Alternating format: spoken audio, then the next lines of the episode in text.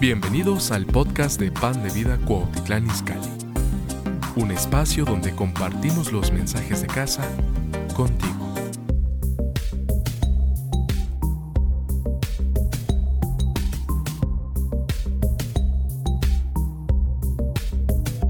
Vamos a abrir la Biblia en Hechos capítulo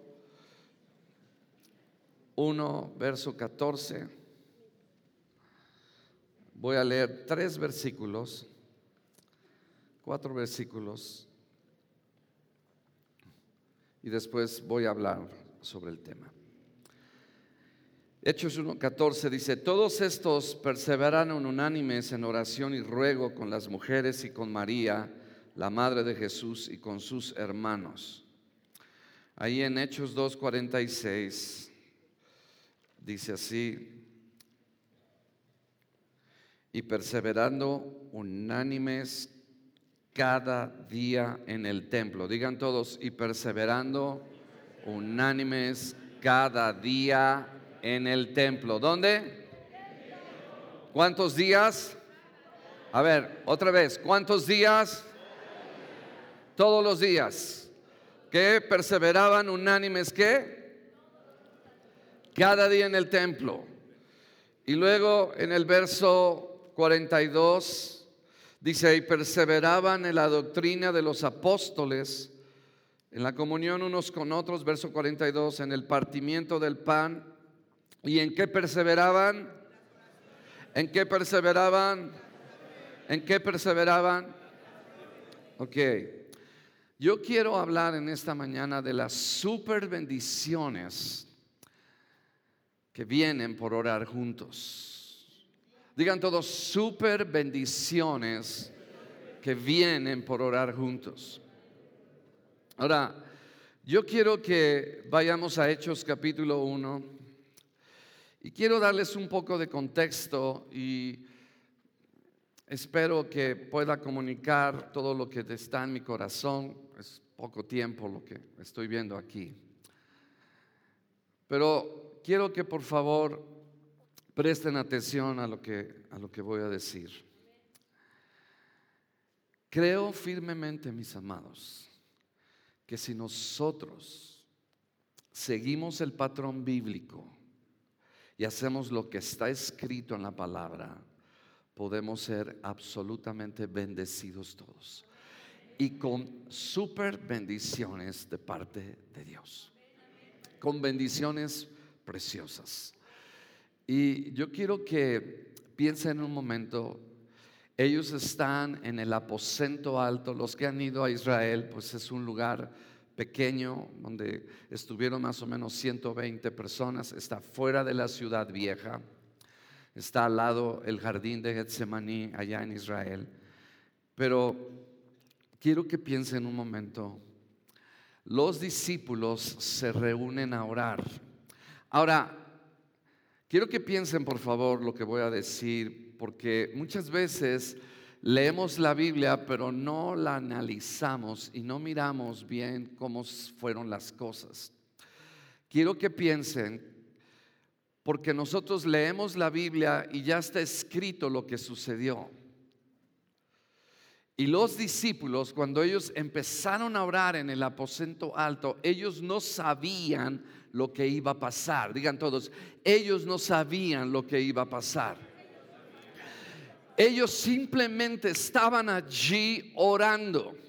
Ahora, quiero que pienses un momento, a veces leemos la Biblia y pensamos que los discípulos no tenían trabajos, no tenían afanes, no tenían preocupaciones, no tenían hijos, no tenían casas, etcétera, etcétera. Pero ellos eran tan humanos como nosotros. Y muchas veces eh, lo vemos con otro lente, lo vemos con un lente, ¿verdad? De algo que ellos simplemente lo hicieron de una manera sobrenatural. Pero déjenme decirles que existe la parte humana y existió la parte humana en los discípulos. Cuando ellos estaban orando, Acuérdense que Jesús les dijo, quiero que vayan a Jerusalén, que prediquen el Evangelio, pero antes de predicar el arrepentimiento, quiero que vayan a Jerusalén.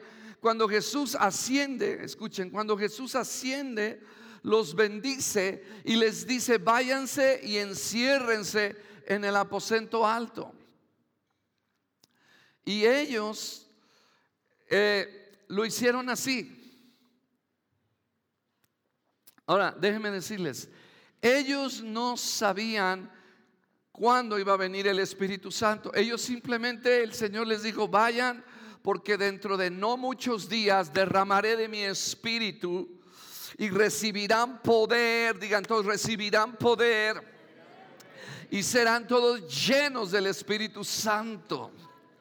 Ahora, ellos no sabían cuándo se iba a derramar el Espíritu Santo.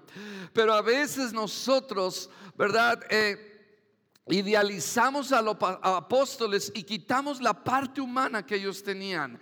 ¿Qué quiero decir con esto? Que cuando ellos empezaron a orar, creo firmemente que ellos estaban en ayuno. Cuando ellos empiezan a orar, escuchen esto, y cuando vino el, el derramamiento del Espíritu Santo, escuchen, habían pasado 50 días de la muerte de Cristo. Ahora, cuando ellos estaban orando y estaban intercediendo y orando, escuchen esto, ellos fueron tentados por Satanás a rendirse. Ellos fueron tentados por Satanás con afanes, con preocupaciones. Imagínense pasar 10 días juntos, 120 personas. Y, yo no sé, ¿verdad? Si ahí tenían su equipo de regaderas para bañarse, pero seguramente el aroma era increíble, ¿verdad? Aleluya. Dile a tu vecino, ¿te bañaste?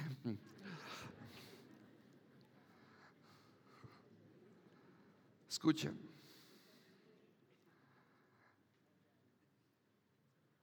Ellos perseveraron. Escuchen, escuchen. Su fe fue probada, su fe fue probada. Su fe fue probada. Porque nosotros leemos que vino el Espíritu Santo que hablaron en lenguas. Ellos no sabían eso. Ellos no sabían lo que iba a pasar. Ellos simplemente estaban obedeciendo una orden y ellos simplemente estaban allí. Y yo me imagino cuando ellos estaban orando, llorando, llorando, y pasó un día y pasó dos, y quizás uno de los discípulos que era débil empezó a decir, bueno, pero ¿cuándo va a venir el Espíritu? ¿Qué va a pasar? Este, seguimos orando, sigan orando. Este, pero ya me cansé, ¿qué vamos a hacer?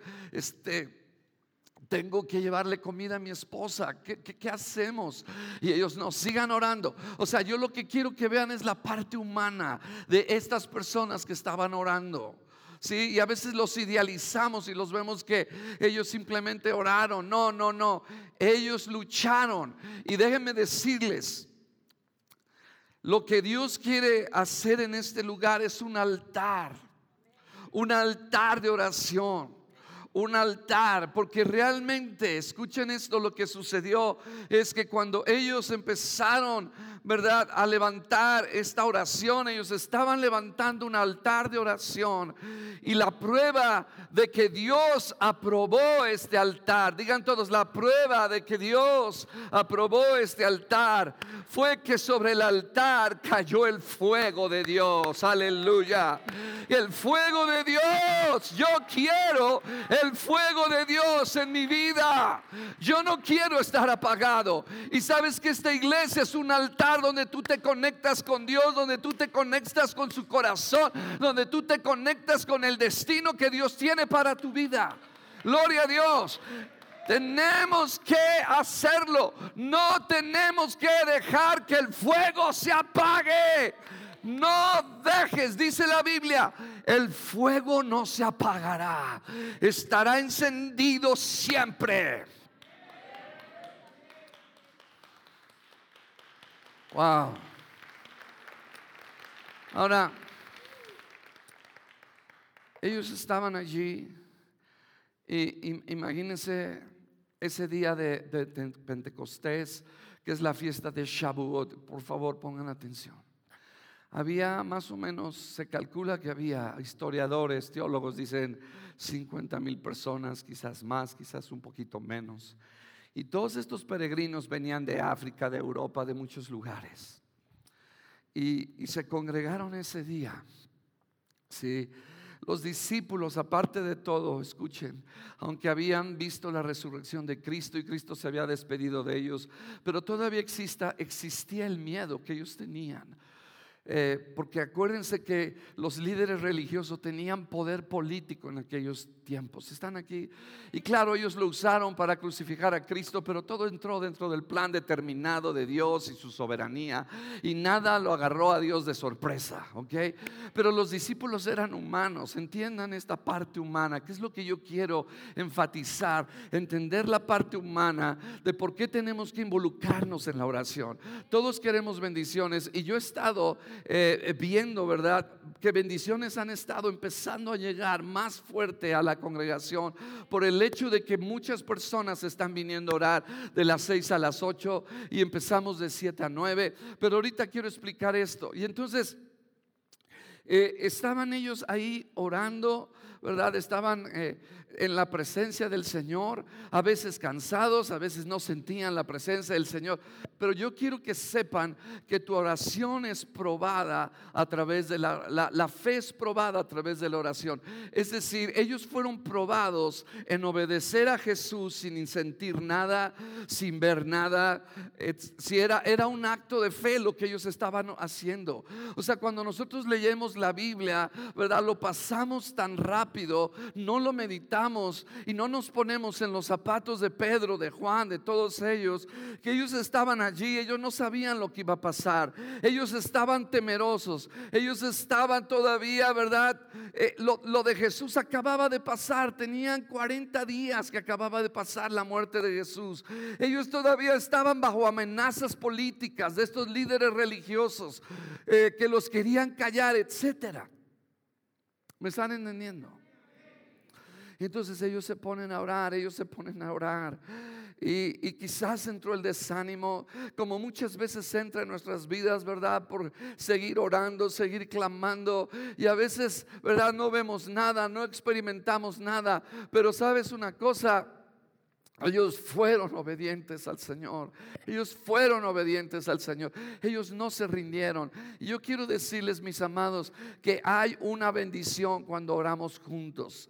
No solamente la oración, ¿verdad? Individual y personal, pero cuando oramos juntos, cuando estamos orando juntos.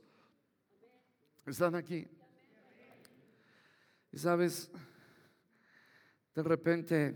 Eh, ellos estaban... Eh,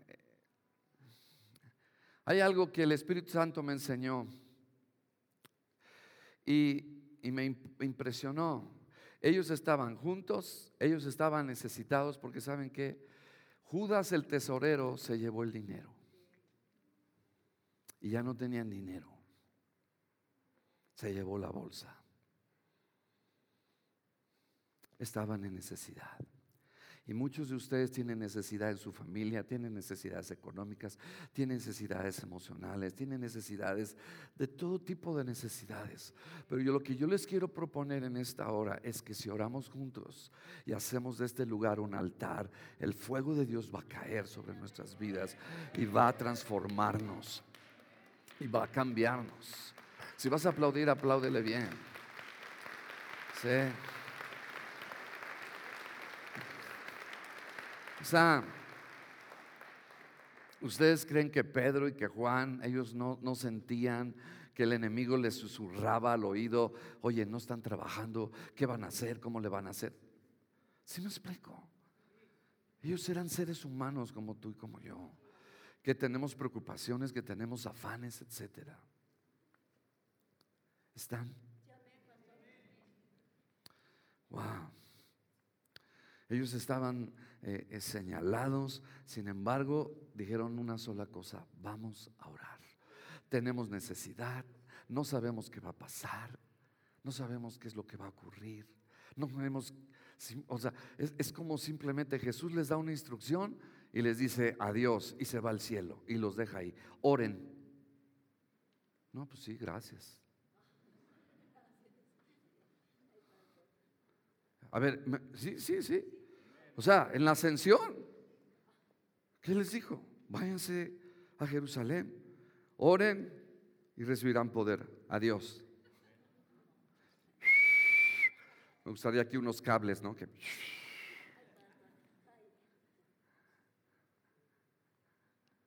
O sea, hay una parte de obediencia, hay una parte de crucificar la carne, hay una parte en donde ellos eh, tuvieron que arreglar problemas entre ellos, celos, envidias, etc. Y, saben, estaba, estaba yo leyendo la palabra de Dios y, y escuchen lo que voy a decir. Cuando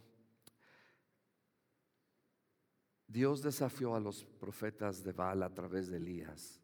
Escuchen esto, dice la Biblia, dice la Biblia que el altar de Jehová estaba arruinado.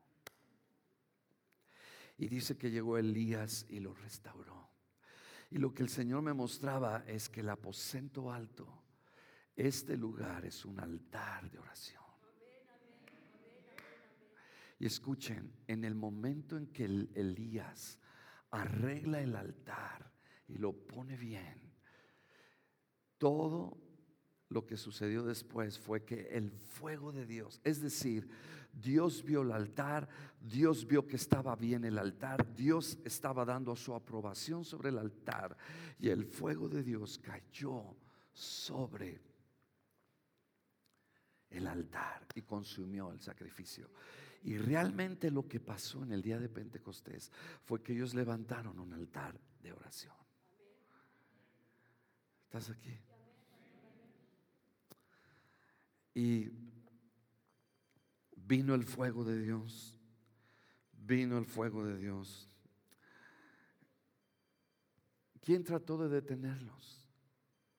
De que no oraran. El enemigo. ¿Estás aquí? ¿Quién te trata de detener para que no ores?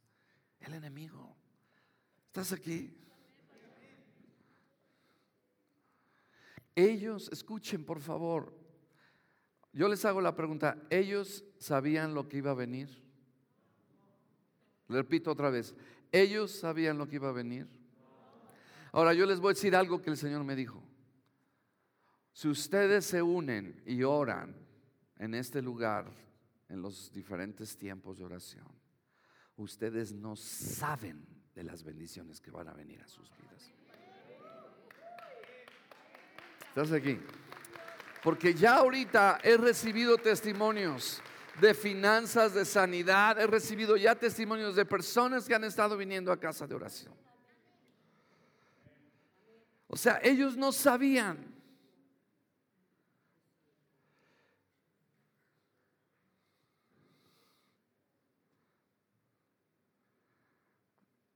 Digan todos, tu fe va a ser probada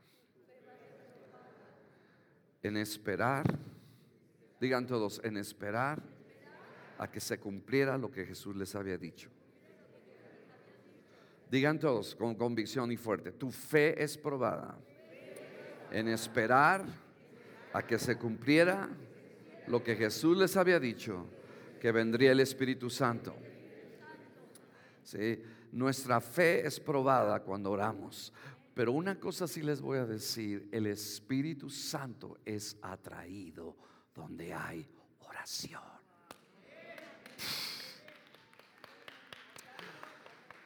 Díganlo todos fuertes esto.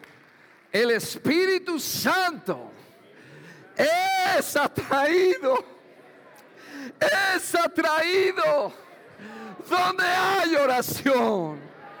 Wow.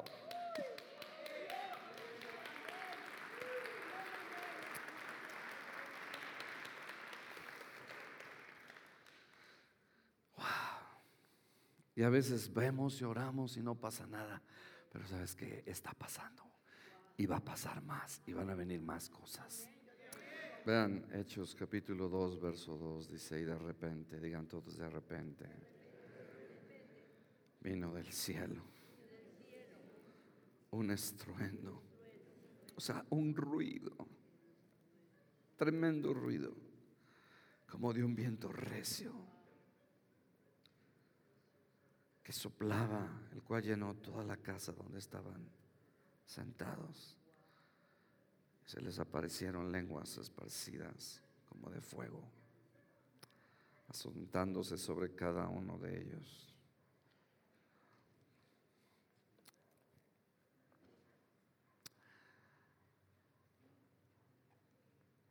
Ahora quiero decirles algo. Eh, siento la presencia del Espíritu Santo. Creo que estoy borracho ya.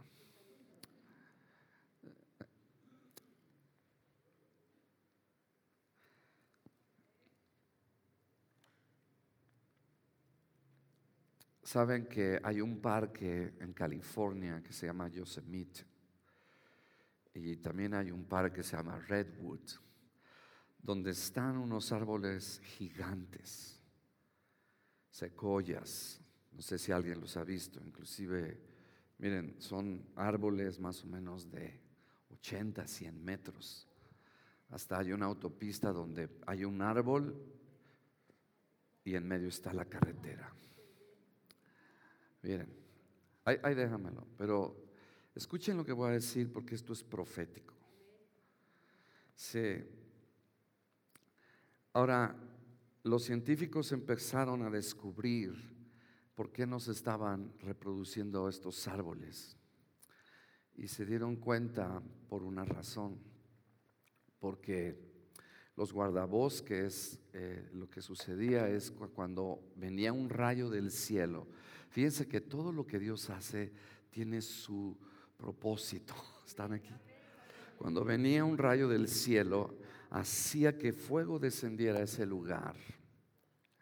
Y el, el punto es que cuando descendía ese rayo, llegaban los guardabosques e inmediatamente apagaban el fuego. Pero eso estaba causando que no se reproducieran estos árboles. Pero el punto es que la semilla de estos árboles tiene una cáscara tan dura, escuchen esto, una cáscara durísima, que la única manera de que abra y se rompa esa cáscara es cuando son expuestas estas semillas a un fuego muy intenso. Y cuando son expuestas estas semillas a un fuego intenso, esa semilla germina.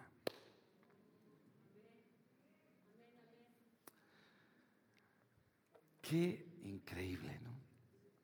Y vean, vean, qué, qué, árboles tan, tan tremendos.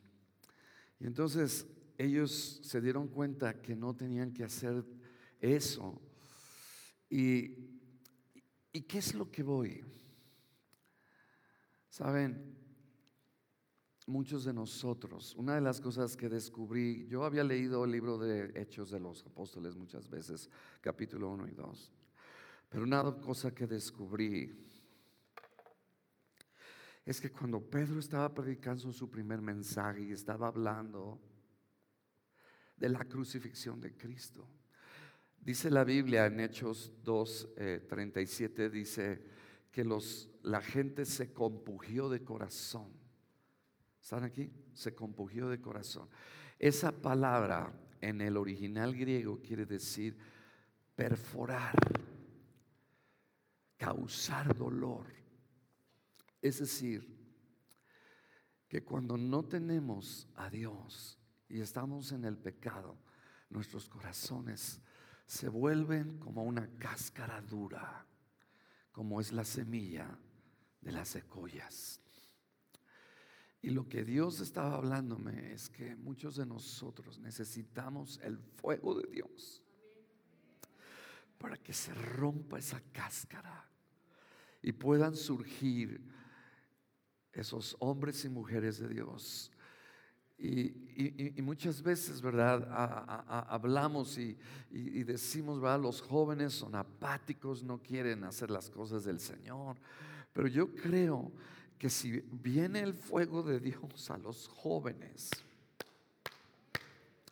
wow, esa cáscara dura se va a romper. Y Dios va a traer un fuego fresco a sus vidas.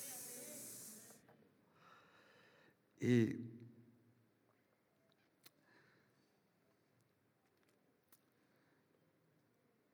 ¿qué es lo que hace que estos árboles vuelvan a nacer? Tienen que tener un calor y un fuego intenso para producir una nueva generación de secoyas. Y creo firmemente que lo que necesitamos hoy es el fuego que caiga sobre nuestras vidas, sobre los jóvenes. Y de veras, pareciera que hay una cáscara dura, ¿verdad? Jóvenes, adultos que están endurecidos, ¿verdad?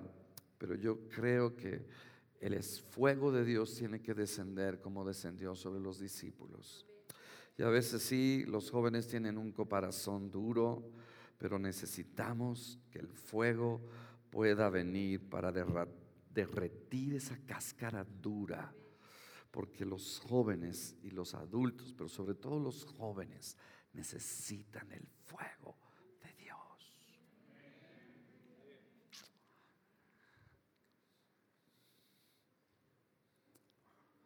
Los jóvenes necesitan el fuego de Dios.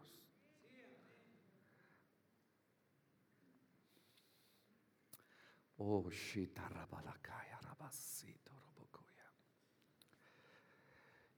Y yo quiero decirles, antes de orar, quiero decirles, cuando estaba preparando esto, dije, bueno Señor, ¿qué bendiciones hubo por causa de que ellos oraron juntos? ¿Qué bendiciones hubo? ¿Qué super bendiciones hubo? Y encontré varias bendiciones que vinieron. Y por solo nombrar algunas, están aquí. Escuchen. Número uno. Dios añadió a familias y personas que no eran salvas. El Señor las trajo a la iglesia. Repito, cuando todos nos unimos a orar juntos, nuestros seres, ¿cuántos tienen seres o personas queridas que no conocen a Cristo? Levántenme su mano. Todos. Bueno, esa fue la bendición número uno que vino cuando ellos oraron juntos. ¿Me están captando el mensaje de esta? Número dos, escuchen, se suplieron necesidades, es decir, la oración trajo provisión. La oración trajo provisión. Yo me imagino a los discípulos con el fuego de Dios el Señor empezó a moverse a través de Pedro, ¿verdad? Un hombre que había sido herido, un hombre que había negado a Jesucristo, Dios lo restaura y se levanta a predicar el primer mensaje con un fuego de Dios. No habían comido, tenían hambre, pero dice la Biblia que en esos días, imagínense, tres mil personas se les unieron. Tres mil personas se les unieron por causa de la oración. ¿Cuántos quieren ver este lugar con seis reuniones? ¿Cuántos quieren ver este lugar lleno? ¿Cuántos quieren ver este lugar donde el fuego de Dios se derrame, mis amados? Pero todos juntos necesitamos tomar un compromiso. No es de unos cuantos, es de jóvenes, de niños, de adolescentes, de todos. Y como decía Obones, y de repente llegaron a los discípulos y les dijeron, miren, yo quiero donar esta propiedad. Yo quiero darles esto. Yo sé que ustedes no tienen, pero yo les doy esta propiedad. Yo les doy este burro, yo les doy este caballo. Wow, y los empezaron a llenar de cosas materiales. Y yo sé que tú dices, ay, pues la oración que de ahora el Señor me dio una lana, ¿verdad? Pero sabes una cosa, eso es solo una parte, mi amado el que tu matrimonio se restaure, el que tu hijo conozca del Señor, el que tú seas libre de pornografía, el que tú seas libre de adulterio, el que tú seas libre de cualquier hábito que está escondido en lo oculto que nadie lo ve, pero Dios lo está viendo. Y yo quiero animarte que oremos juntos. Qué otra bendición. Hubo avances en, la provisión, en las finanzas. Otra cosa que hubo cuando oraron juntos, cuando hicieron del... Ahora, hay una cosa que quiero que noten, porque eh, eh, es, es importante que lo vean. Hechos 2, versículo...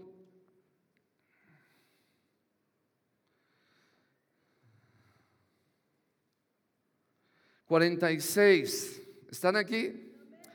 Dice, y perseverando unánimes cada día en sus casas. En sus casas. Esa es nuestra versión. ¿Ok? Esa es nuestra versión. En línea. Cada día perseveraban en línea. Y luego ven en YouTube cada cosa que al rato ya ni creen en las lenguas. ¿Estás oyendo? Ten cuidado. Es que yo me gusta este pastor y tú lo conoces, conoces su testimonio, conoces su vida. Uh, ¿Estás aquí? Entonces cuando tienes problema, te voy a decir y vengas conmigo, pues háblale, que te atienda. Pues, pues es la verdad. La verdad, como dice el hermano Wayne, ¿Cómo va el dicho? No peca, pero incomoda. ¿Estás aquí?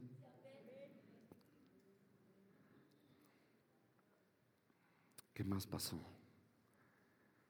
Hubo milagros, hubo maravillas, digan maravillas. Y yo estaba pensando en esta palabra maravillas. Es decir, que había cosas que iban más allá de sanidades y milagros. Eran cosas que te dejaban maravillado.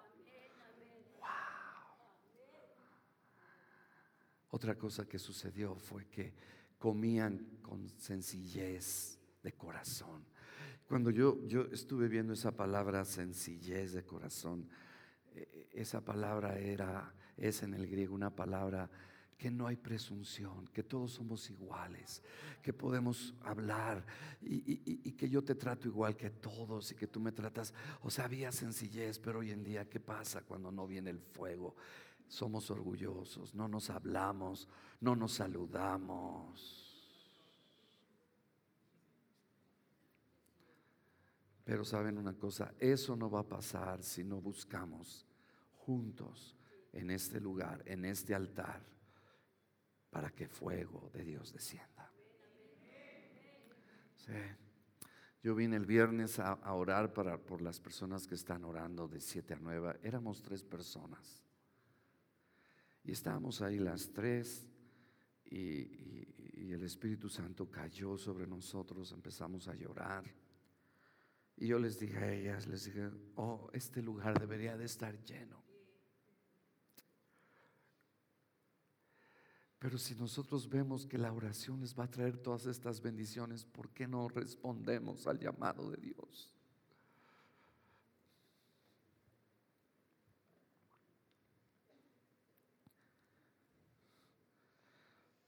había otra bendición que vino, alegría, unidad. ¿Cuál es el antónimo de sencillez? Es presuntuoso.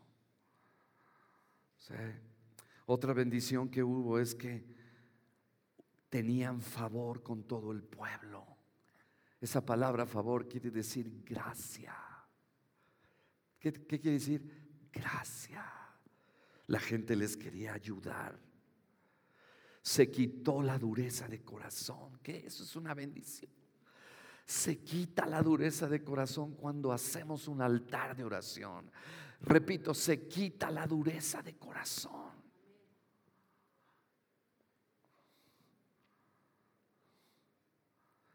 Hablaron de las maravillas de Dios en su lenguaje. Y saben que evangelizaron. Salieron a evangelizar. Y yo, yo les dije a todos los, los responsables de ministerio que hiciéramos un plan para salir a evangelizar en esta ciudad. Y este lunes que estuve en una reunión de pastores, el Espíritu Santo me habló porque cayó el Espíritu Santo sobre esa reunión que estábamos eh, eh, eh, hablando del evento que, se va a tener en, sala de armas más profundo, van a venir personas llenas del Señor, ¿no? Pero estábamos allí y lo que el Señor me dijo es, hagan un altar de oración en la iglesia, llevando los horarios que están llevando, llenando esos horarios, y yo les voy a enseñar a dónde van a ir a evangelizar. Y yo les voy a mostrar lo que ustedes tienen que hacer. Wow. Cuando eso vino, dije, wow, estaba emocionado porque sabía que sabía que el Espíritu Santo estaba allí. Están aquí. Pero no, no, no podemos salir a evangelizar si no estamos llenos del Espíritu. No podemos salir afuera si no viene el fuego de Dios. ¿Cuántos quisieran que ese fuego que vimos en este video viniera sobre nosotros?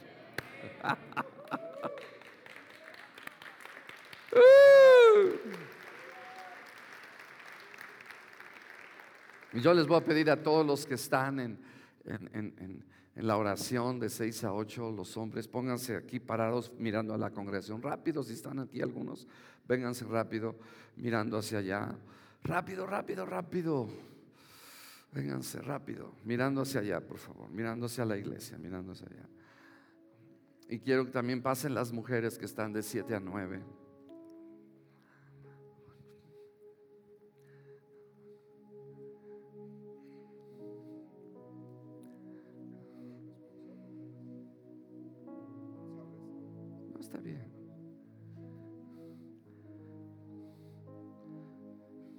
Escuchen, escuchen, escuchen. Escuchen. ¿Cuántos quieren todas estas bendiciones? Ahora, si tú no me crees lo que yo te estoy diciendo, lee tu Biblia. Pero estas bendiciones, yo había leído el libro de los Hechos y nunca había venido. Nunca había visto estas bendiciones que vinieron, digan todos, que vinieron a causa de la oración. Ahora, nada más los que son líderes, ok, den un paso hacia adelante. Yo sé que algunos vienen, pero los que son líderes, que son responsables de esa hora, solamente den un paso. Ok. Vamos a honrarlos, ¿no? Y vamos a darles un aplauso.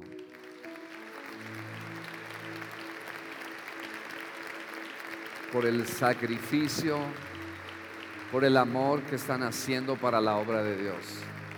Ahora, la pregunta es, ¿cuántos quieren las bendiciones de Dios?